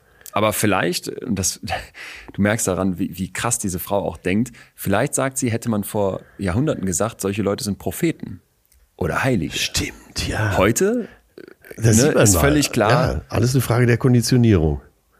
Ja. Also wie man das einordnet, ja. Ja, und jetzt nicht falsch verstehen, ne? Die meint, und das meinen wir ja auch nicht, dass man jetzt irgendwie sagt, ah, wir müssen einfach nur mal anders auf jemanden mit einer Schizophrenie gucken. Ich habe äh, jemanden kennengelernt, mehrere schon kennengelernt, die, die darunter wirklich leiden. Und wenn du denen jetzt kommst mit und sagst, äh, guck, guck doch mal drauf als Prophet oder Heiliger, die würden, die würden zu Recht, zu Recht darüber sauer werden. Aber das ist ja ein anderer Gedanke, der gemeint ist, nämlich mal zu, zu zu durchbrechen, dass es dieses Normal gibt, ne? Dass so sind wir eben alle und wer davon abweicht, der ist eben überhaupt nicht normal. Nein, die Antwort ist, es gibt kein normales Hirn. Ja. Und das ist uns einfach nicht bewusst. Wir sind so erpicht darauf und das finde ich halt eben krass, dass wir so eine universelle menschliche Ja, Natur ja. haben möchten. Wir wollen es einfach haben. Wir wollen denken, aha, so, so ist der Mensch. So und funktioniert das Gehirn und alles andere sind Abweichungen. Ja. Genau, und das ist ja auch so viel beruhigender, wenn man sich das so überlegt, ah, hier sind wir die Normalen und da drüben sind irgendwie die Komischen und die Leute auf Bali sind ja eh komisch, weil sind ja auch noch Ausländer. Und es ist gleichzeitig so falsch, weil äh, Variation ist die Norm. Und hast, also hast du nicht auch diesen, diesen Eindruck, dass wir, dass wir es immer total, total vereinfachen, immer von außen drauf gucken, aha, hier sind die, wie, wie haben sie es bei Germany's Next Topmodel gemacht, gesagt, die, äh, so schön rassig schokobraunen Mädels und da sind die mit Achselhaaren und da sind die, da sind die, hat leider zu große Oberweite. Ja, geht nicht. Also ich habe ich hab dieses Gefühl immer wieder, dieses du stopfst die Leute in Schubladen, das macht es irgendwie total einfach. Wir kleben Etiketten drauf und denken dann, du tickst so und du tickst so. Und es ist einfach so falsch. Ja, aber auch das haben wir ja schon mehrfach behandelt, dass wir es gerne einfach haben in den Erklärungen. Ne? Dass wir es gerne einfach denken. Ja. Ja. Ja. Und es haut nicht hin. Jeder, äh, ja, du hast ja eben schon von Bali gesprochen. Wenn, wir, wenn man in Asien unterwegs ist, äh, denkt man ja öfter mal, ach so, okay. Mhm. Das wird hier also ganz anders gesehen. ja. Und, und, und im Iran auch, äh, wo du unterwegs warst, da hast du uns ja eindrucksvoll äh, von geschildert. Äh, von außen betrachtet denkst du ja, die Vorurteile kennen wir ja alle, muss ich gar nicht wiederholen. Aber du bist vor Ort und denkst dir, ach ja, so kann man die Welt auch sehen. Ich denke das manchmal schon im Dönerladen. Wirklich. Der, der Herr, ach so, ah ja, klar. Und, und das ist einfach der Punkt. Du kannst dir irgendwas rauspicken, von dem du denkst, das eint ja alle Menschen. Ja. Und dann wirst du Menschen finden, die das nicht haben. Ne? Du kannst dir irgendwas rauspicken, wo du denkst, das muss doch jeder können. Und dann wirst du wen finden, der das nicht kann. Und das kannst du mit Gutem wie mit Schlechtem machen. Und wenn du daraus jetzt nicht verstehst, dass es eben nicht diese eine Psyche gibt, die wir alle haben, sondern dass Hirne ganz offensichtlich in der Lage sind, sehr, sehr unterschiedliche Psychen, sehr unterschiedliche Ja. Minds zu bilden, wie man es im Englischen sagt, ey, dann hast du es nicht verstanden. Genau. Und wenn dann eine Erk- Erklärung kommt, wie, äh, das sagt einem doch der gesunde Menschenverstand. Genau. Da läuft es einem eiskalt den Rücken Ey, runter, oder? safe. Ja. Äh, Common Sense. da muss ich mal so lachen, äh, wenn das so als Argument angeführt wird. Einstein hat dazu mal gesagt, äh, der gesunde Menschenverstand ist nur eine Anhäufung von Vorurteilen, die man bis zu seinem 18. Lebensjahr erworben hat. Geil. Aber das ist geil. Das ist es. Das ist sehr schön. Eine Anhäufung von Vorurteilen, die man bis zum 18. Lebensjahr äh, erworben hat. Genau. So, ne? Und äh, sich da einfach klar zu machen. Und erlebt ja auch jeder von uns selber. Du Ja. hast plötzlich, plötzlich bist du in dem Zustand, dann bist du in dem anderen Zustand. Und wie viele Leute machen sich Druck, weil sie das Gefühl haben, oha, jetzt ecke ich damit an. Und das ist jetzt meine Erlebniswelt. Aber das wird doch, wird doch niemand anderes haben. Ich erinnere mich an ein Gespräch, das ich mit einer Expertin von der Charité geführt habe. Die arbeitet in einem Programm für Menschen mit pädophiler Neigung und versucht denen zu helfen, kein Täter zu werden. Habe ich dir, glaube ich, schon mal erzählt. Und die meinte, bei ganz, ganz vielen, gerade Männern, gibt es so Zwangsgedanken. Die denken dann plötzlich, boah, ey, ja, ich könnte ich eigentlich einem Kind was antun, auch sexuell. Ja. Und dann wollen die, weil die, weil alleine dieser Gedanke in dem Moment, dass sie darüber nachdenken, dass sowas in ihrem Kopf aufploppt, wollen die das so dermaßen nicht, dass sie Ja. sich doppelt und dreifach dagegen wehren und, und so richtig, richtig ein Druck entsteht, wo die plötzlich Angst bekommen, ey, vielleicht bin, bin ich jetzt vielleicht doch pädophil, oh Gott, weil ich darüber nachgedacht habe, so nach dem Motto. Und so funktionieren Zwangsgedanken, ne? Ja, und dann bist ja. du doch plötzlich in einem, in einem Hirn, in der Psyche drin und Atze, ich verspreche dir, das betrifft Millionen, die, die du erstmal überhaupt nicht verstehst und wo du jetzt nach außen gerne weiter der Normale bist und weißt, Ja, ah, ja. so reagiert man hier in Deutschland auf Angst und so reagiert man hier in Deutschland darauf, wenn irgendwer sagt, äh, Pädophilie müsste ja auch mal verboten werden. Ja, natürlich hängt sie an den Bäumen auf und schneidet ihnen die Eier ab. Ja. Äh, und in deinem Kopf sieht plötzlich irgendwas ganz anders aus und du denkst, okay, krass. So. Ver- Verstehst du, wie ich meine? Nicht, dass es falsch rüberkommt, weil. Nee, es- es, es- es kommt äh, schon gut rüber, ja. Ja. Ja, ja. Dann haben wir zum Schluss noch eine, die äh, anschließt an die vierte und für mich auch so das, das Finale darstellt, in, wie wir unseren Kopf begreifen sollten. Und zwar Lektion Nummer fünf. Unsere Hirne erschaffen eine eigene Realität. So. So. Da ist, da ist, ey, das ist doch der zentrale Punkt. Ne? Die Realität, die du hast, muss ja erstmal, geht ja mit deinen Gedanken einher. Deine Gedanken sind das Fundament für diese Realität. Und jeder hat eine andere. Aber ich greife hier vor. Nee, nee, nee. Genau das ist der Punkt. Wiederhol's noch nochmal, damit es auch besonders klar ist. unsere Hirne erschaffen ihre eigene Realität. Und es gibt natürlich geteilte, erfundene Realitäten. Ne? Zum Mhm, Beispiel ja. sitze ich jetzt hier in Münster, da hat irgendwann mal jemand gesagt, diesen Flecken Erde, den nennen wir hier Münster. Und wenn ich jetzt gleich rausgehe zum Bäcker und mir noch ein Brötchen hole, dann werde ich mit einem Papierlappen bezahlen, von dem irgendwann mal jemand gesagt hat, dieser Papierlappen ist vier Brötchen wert. So nach dem Motto. Ja. Äh, Jedes Buch, jede Serie, jeden Text, äh, das äh, vielleicht Kryptowährung mal, um es auf die Spitze zu treiben, Ja, ja. sind alles Erfindungen, sind alles unsere, da haben wir uns darauf verständigt, dass das jetzt unsere Realität ist und eigentlich ist das aber völlig random und, und fiktiv. Ja. Und das müssen wir uns einfach mal klar machen, dass unser Hirn erstmal dazu in der Lage ist. Und bevor jetzt irgendwer anfängt rumzuraunzen, weil ich das höre das in letzter Zeit oft, ja, aber wir, ich, ich, ich äh, möchte dann halt meine Fakten hier in den Raum stellen. Es gibt eine Realität. Ja, vor mir steht ein Tisch, dieser Tisch ist real. Zwei plus zwei ist vier, das ist auch Realität. Männer sind im Schnitt größer als Frauen, ist auch Realität. Also muss jetzt hier bloß kein äh, schwurbelnder Verschwörungstheoretiker ankommen und sich das jetzt hier zunutze machen und zu behaupten, er könne gegen die Realität argumentieren.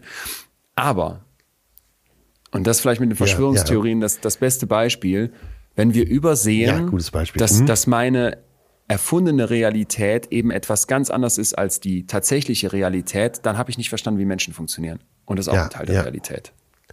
Oder? Ja, ja. Also die Naturwissenschaften wollen wir hier nicht anzweifeln.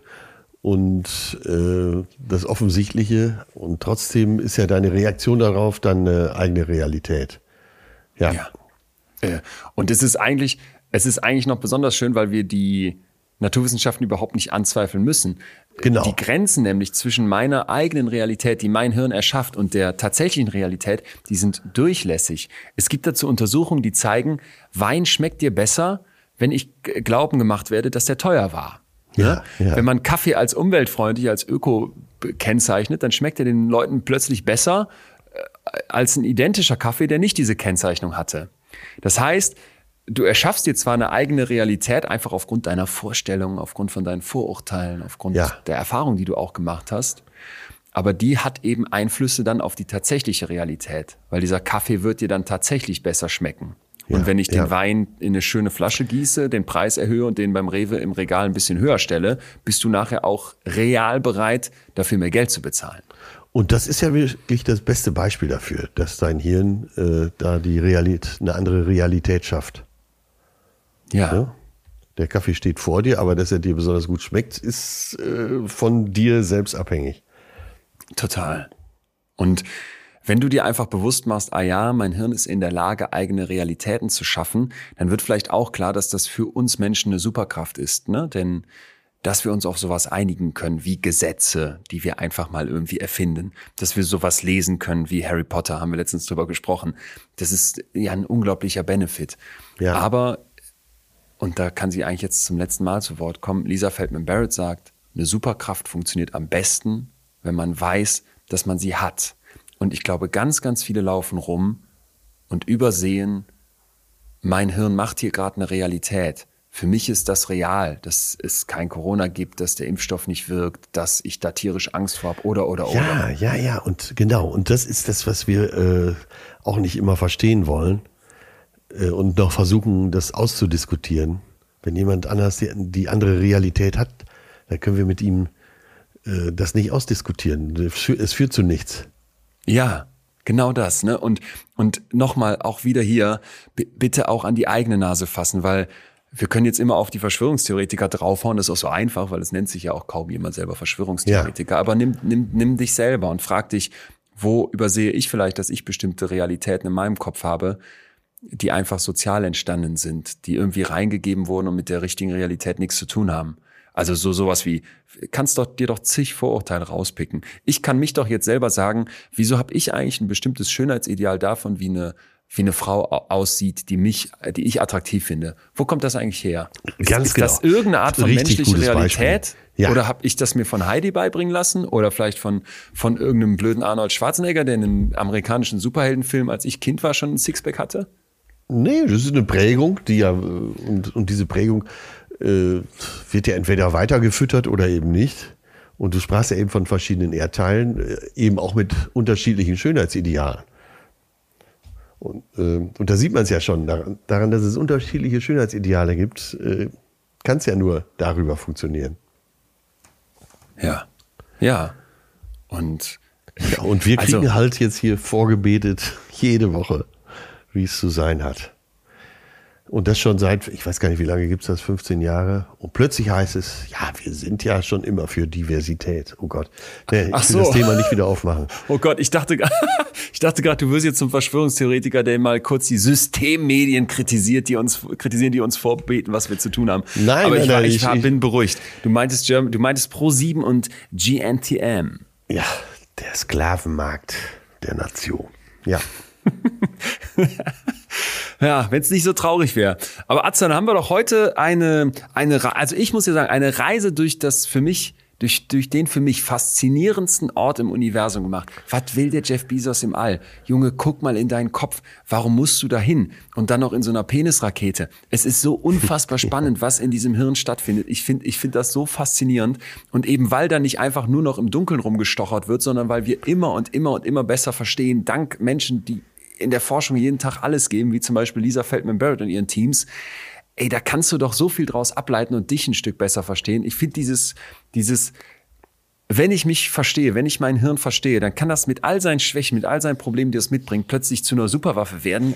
Doch die Einsicht. Ja, aber gleichzeitig äh, sitzt hier vielleicht jemand, der uns zuhört und eine Panikattacke hat und sich denkt, das hilft mir gerade überhaupt nicht weiter. Ich will, das, ich will jetzt hier kein äh, Wasser in den Wein kippen, aber äh, wir müssen immer berücksichtigen, wie du schon gesagt hast, es gibt einfach so viel Parameter und äh, äh, aber darüber, darum ging es ja heute gar nicht. Es ging um die Grundfunktion. Nein, ganz kurz. Du legst, mit, du legst mir und uns hier doch das perfekte Finale hin, Ja. weil du schmälerst das, was ich gerade gesagt habe, nicht. Im Gegenteil, du unterstreichst das nochmal doppelt und dreifach. Ja. Was bei psychischen Störungen immer und immer wieder falsch verstanden wird, ist, dass der Mensch, dass das Hirn, das diese psychische Störung mit sich rumschleppt, den Versuch unternimmt, irgendwie klarzukommen. Weißt Ja. du, das denkt sich der Ja, Kopf ja, ja. nicht einfach so aus, sondern in, da ist, ist etwas schiefgelaufen, absolut. Ne? Und das ist maladaptiv für zu leiden und funktioniert in dieser Welt nicht, wenn du mit Panikattacken rumläufst. Oder zumindest schränkt dich das massiv ein. Aber es ist in diesem Moment der Versuch deines Hirns, dein Bodybudget zu managen. Niemand hat hier heute irgendwo gesagt, dass dabei Ja. keine Fehler unterlaufen können. Oder dass das nicht manchmal total hart sein kann. Aber eigentlich ist das zum Schluss jetzt gerade nochmal so, so gut, dass du das nochmal Ja, aufgreifst. und es ist auch wichtig, dass man das sagt. ja. Ja. Sagt, Entschuldigung. Ach, ach, ach, ach, mein Achilles. Ich, ähm, ich bin froh, dass wir hier wieder so einen Ritt hatten. Äh, werde jetzt mir gleich mal beim, mal meinen Timer stellen, um äh, in ein paar Tagen die nächste Folge von Germany's Next Topmodel Diversity zu gucken. Und ähm, ja, Atze. Hammer. Ja. Nächste Woche brauchen wir irgendein joviales Thema. Was hättest du denn gerne? Ja, äh, diese Woche hatten wir wirklich, haben wir jetzt, und ich bin ja auch froh darüber, dass äh, wir Lisa Feldmann-Barrett besprochen haben. Das sind die Grundlagen. Und ab und zu muss es hier Grundlagen geben. Dann verstehen wir das alles auch viel besser. Und dann darf es auch mal wieder was Joviales sein. Wer jetzt bei jedem Mal Lisa Feldman Barrett heute einen Schnaps getrunken hätte, wäre jetzt komplett besoffen, merke ich gerade. Ähm, wir haben doch was. Wir haben, ich gucke gerade meinen Kalender und sehe hier eine Notiz. Ja. Denn wir beide sehen uns und nicht nur wir beide, sondern auch noch zwei besondere andere Menschen jetzt nächste Woche Montag in Berlin Ja. in einem Studio und das Ergebnis ist gar, ich will es aber, noch- wir verraten es noch nicht. Komm schon, das musst du uns jetzt mal gönnen. Hier mal ein bisschen. Okay, ähm, gut. Ein bisschen Spannung. Du, du lässt immer meine, äh, äh, meine Vorfreudebomben direkt platzen. Wir, wir hören uns nächste Woche am 1. März mit einer ganz besonderen Folge äh, bei einem, wie nennt man das, Crossover? Crossover, Crossover der Podcast-Welt. Ja, ja. So, also das, das wird ja wohl jovial. Vermute ich zumindest mal. Ja, ich denke auch. Vor allen Dingen, äh, weil wir am selben Tag noch einen gemeinsamen Fotoshooting-Termin haben. Und da sind wir ja schon fast äh, wie bei Heidi. Wir machen ein Shooting.